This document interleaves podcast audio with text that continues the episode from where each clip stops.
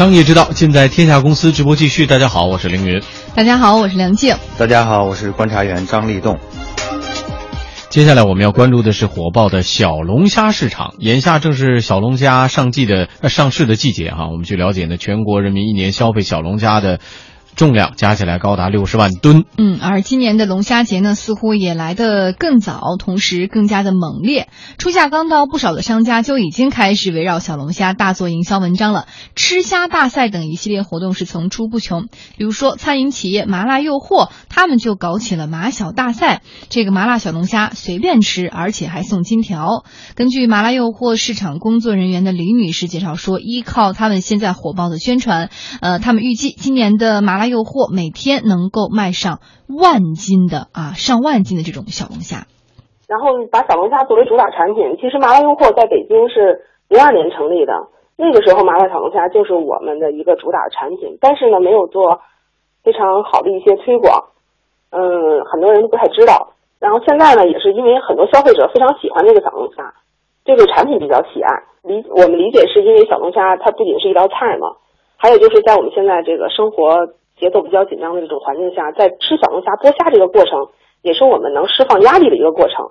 所以它除了有这个物质层面的这个需求，可能还有一些精神需求在里面。嗯。满满一盆的小龙虾，看着垂涎欲滴，但是价格也真的不便宜。以麻辣诱惑这家呃企业卖的小龙虾为例吧，按照口味的不同，十二只四十五克以上的小龙虾，最便宜的就要九十九元。对此呢，李女士也介绍，这主要是因为采购成本相对较高。接触过我们小龙虾的顾客可能会了解，啊，麻辣诱惑小龙虾个比较大，这个个大，其实我们在采购源头上，我们的虾是要求四十五克以上的。所以这种价格呢，从源头上收上来的价格就是在三十五左右一斤。然后像市场上大家经常看到说龙虾一很一般，像那个菜市场的那种龙虾，一般是在十五块钱一斤。龙虾的个大嘛，它的那个量比较少，所以它的价格就比较高。然后再运到北京的这个刨去死亡率啊，还有一些身体比较虚弱的或者是肢体不全，我们再选选出去的话，基本上我们的龙虾到北京的价格要到四十五左右一斤，是这个样子的。现在做小龙虾的生意，哈，除了传统的餐馆之外，互联网厂商也来凑热闹了。打车软件滴滴快滴公司宣布说，将会从明天开始正式上线一键叫小龙虾的功能。滴滴快滴公司的公关负责人王新渠是这样介绍的。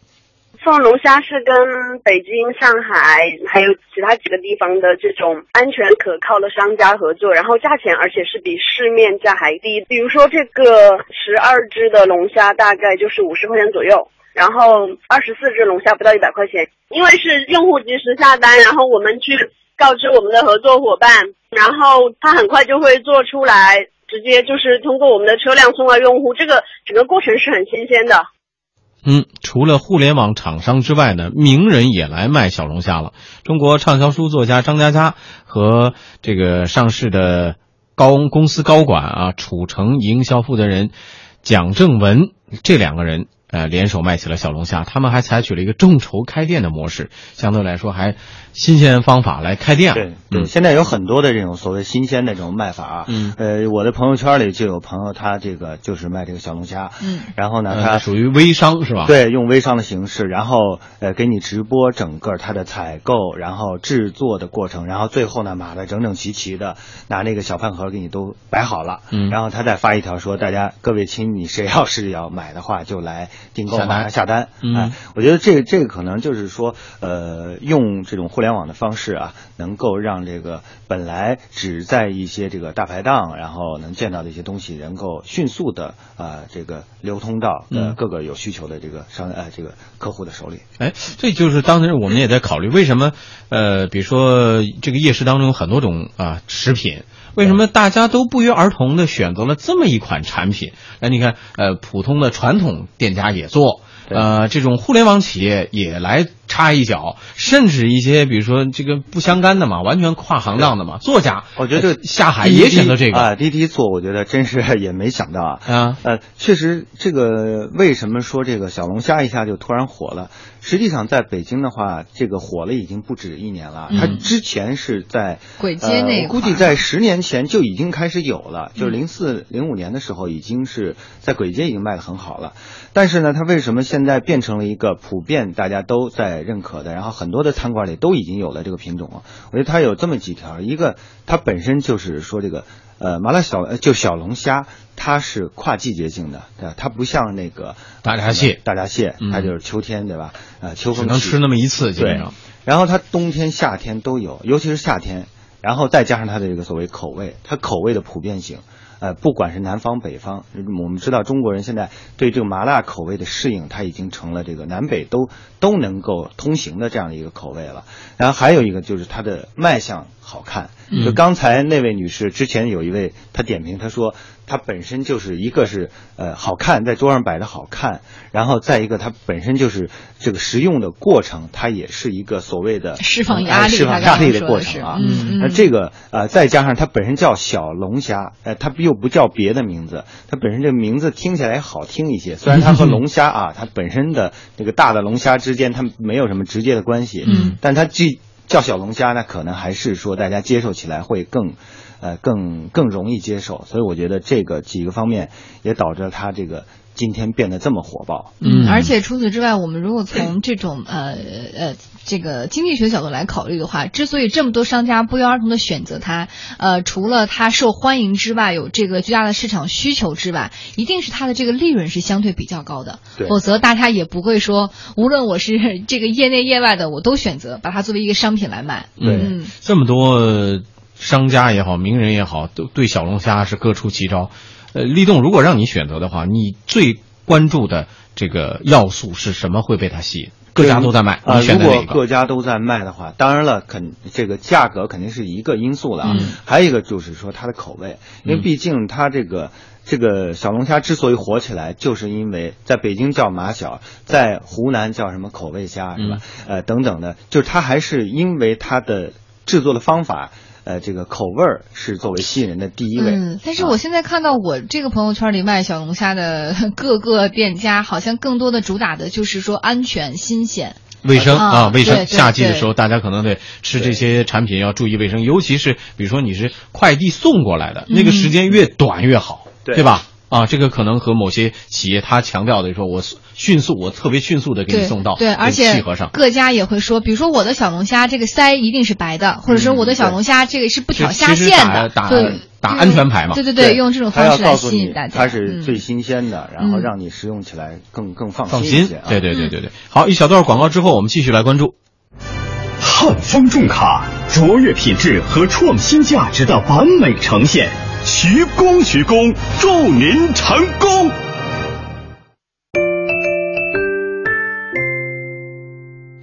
嗯，我们继续来关注小龙虾。这说到吃小龙虾什么时候兴起的，可能还真的没有办法完全考证。有的朋友说呢，湖南、湖北的小龙虾最有名。这么一说啊，呃，江苏的朋友就不大乐意了。江苏省海洋与渔业局曾经表示呢，江苏是我国最大的小龙虾消费市场，而南京又是全省小龙虾消费量最大的地级市。每年江苏自产的小龙虾都不够吃，还得要靠其他省份来支援。目前全国小龙虾总产量。约六十万吨，江苏这个朋友一年要吃到大概二十万吨，相当于全国总产量的三分之一。嗯，根据江苏水产研究所养殖处主任唐先生介绍说，哈，现在国内吃小龙虾兴起是在上个世纪的 六七十年代，哈，是这么一个时间啊，原产于美国，后来呢传到了日本，再从日本传到了南京，所以说啊，他认为南京就是中国小龙虾的缘起之地了。我们中国的这个本身这个小龙虾呢，这品种很多。我们现在讲的这个小龙虾呢，叫克氏原螯虾，原产地在美国。一九一八年的时候呢，日本人就把它带到日本本州。大概在上个世纪三十年代的时候呢，就把它带到了南京。大概在六十年代的时候呢，南京人就开始吃龙虾了。大概在这个就六十年代末期的时候，南京知青呢就把这个南京的龙虾就带到了苏北一带。这个湖北的龙虾呢，是一九七二年的时候。是当时江苏省有两位老专家带了大概十来斤的龙虾，就带到了湖北，从此湖北才又开始有龙虾。那么南京人呢，是六十年代开始吃龙虾了以后呢，因为大家就才开始感觉到啊，这个龙虾是一个美味。嗯，呃，就跟这个阳澄湖出产大闸蟹一样，目前养殖小龙虾最有名的应该算是江苏的盱眙。目前盱眙县的小龙虾养殖面积超过了二十万亩，年交易量超过十万吨，交易额突破十五亿元，从业人员超过了十万人。不过，随着盱眙龙小龙虾这个名气大增啊，还有正宗盱眙老这个龙虾的价格，今年盱眙龙虾小龙虾的价格比去年上涨了大概百分之十五左右。啊，刚才说到质量最好的个头在。呃，一两二到一两五重的龙小龙虾，每公斤的售价就能达到一百元。嗯，那么江苏水产研究所养殖处的主任唐先生介绍说，之所以这个盱眙的龙虾有名哈，是因为它在七十年代末的时候，这个地方是交通枢纽，航运到苏南苏北是比较方便的。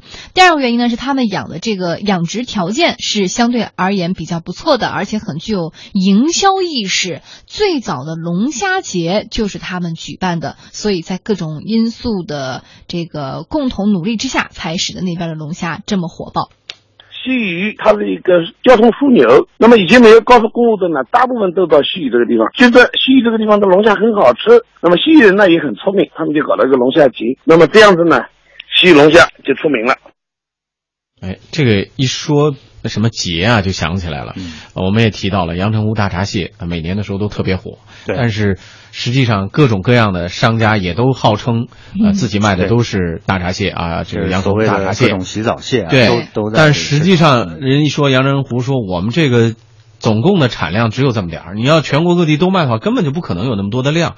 这个盱眙的小龙虾是不是也会面临同样的问题？实际上，现在基本上也是这么一个情况，因为盱眙产这个小龙虾是更有名一些啊，但大家知道的，因为他自己也做这个龙虾节，当成一个品牌来营销宣传了。对，它是一线的一个重要一线一品的一个重要的一个体现啊。嗯，就是所以呢，它呃，就像那个阳澄湖大闸蟹一样，这个很多市面上我看到的，像一些在夜排档里，你要问的话，这个虾是哪儿的，他会说是盱眙。的，实际上这可能是不是呢？这个要打一个没办法验证它。那这就是所有的这个所谓的生鲜产品啊，包括一些这个养殖的这些产品，它共同面临的一个问题，就是你怎么来鉴别？这很难鉴别的，因为它这个物种，它就是，除非是说它真正的这个所谓的饕客老饕客，它能够吃出来，也许是有差别，嗯，但是一般的食客是吃不出来的。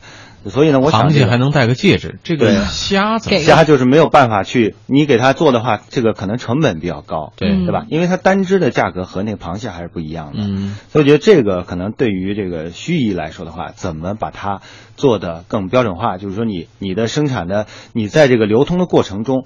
更好的保护好你的原产地的标识。不，而且我觉得除此除了这个江苏盱眙这边呃出出产这种小龙虾之外，那其他其实全国各地也有几个地方也是产的。我觉得他们倒可以学习一下这个盱眙怎么去把自己的这个小龙虾也当成一个品牌来营销。然后呢，其实你说这两者之间在品质上或口感上能差多少？实际上差别应该不会太大。对呀，如果大家都有名了。啊，这就变成了一个变成了一个困局了。就是你如果要是单打一个市场的一个呃这个一个区域的一个地地区的一个品牌的话，确实是有这样的问题。嗯，就是呃那呃只有一个办法，就是让大家你就是共同推动这个这个产业的呃发展啊。比如说你现在六十万吨，那你现在这个价格相对来说，消费者也反映说它这个价格比较贵，呃一一年比一年贵啊，这个整个的涨价是比较快的。那你是不是能够通过一些增加一些产量，提高它的品质，对吧？它的品质也也是需要有有待提高的嘛，有些东西。所以我觉得这这样的一个共同把这个产业发展的更健康一些，可更可持续。